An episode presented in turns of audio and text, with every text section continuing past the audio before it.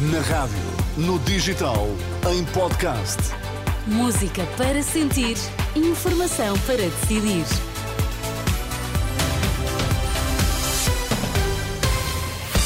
Três minutos depois do meio-dia, vamos às notícias com o Vítor Mesquita. Olá, Vítor. Mais uma vez, o que é que temos em destaque? Olá, Teresa. Cinco mortos na colisão entre dois aviões no aeroporto internacional de Tóquio. Espera para doentes, para doentes urgentes ultrapassava hoje às 15 horas no Hospital Amadora Sintra. São estes os destaques. Vamos à edição do meio-dia com Vítor Mesquita. Cinco mortos e um uh, ferido grave é o balanço da colisão entre um avião da Japan Airlines e uma aeronave da Guarda Costeira Nipónica no aeroporto internacional de Tóquio. Informação avançada pelos médias japoneses que citam fonte da polícia.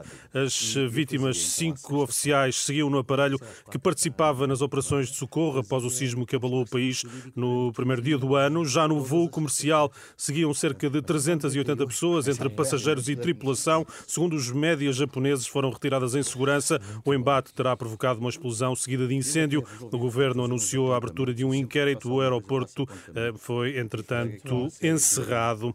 Operação Natal e Ano Novo da GNR. Nos últimos quatro dias, o balanço é de cinco mortos e 14 feridos graves. Quase 35 mil condutores foram fiscalizados. 700 seguiam com excesso de álcool, 245 deles com uma taxa crime, é o que indica a Renascença, a capitão Lígia Santos, da Guarda Nacional Republicana. Entre o dia 29 de dezembro e dia 1 de janeiro, temos já registro de 661 acidentes, dos quais resultaram 5 vítimas mortais, 14 feridos graves e 155 feridos leves. Temos também ainda o registro de mais de 34.500 condutores fiscalizados, destes 692 conduziam com excesso de álcool e destes 245 foram detidos por conduzirem com uma taxa crime. Foram também ainda detidas 103 pessoas por conduzirem sem habilitação.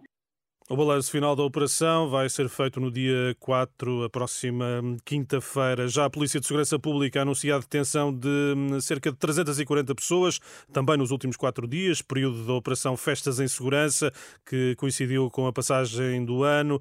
Destacam-se 176 detenções por crimes rodoviários, mais de uma centena de pessoas detidas por conduzir sob o efeito do álcool. As restantes 70 não tinham título de condução válido.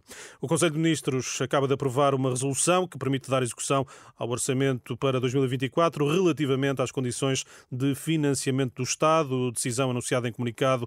A aprovação decorreu de forma eletrónica. Há bancos a informar mal os clientes sobre crédito à habitação. Em 2024 ainda é possível amortizar o crédito sem penalizações, depois da medida ter sido prolongada por mais um ano. No entanto, no final de dezembro, dois dos maiores bancos nacionais estão a dar informação incorreta aos clientes. O Banco de Portugal fala numa infração grave, um tema em destaque no site da Renascença para desenvolver na edição da uma da tarde.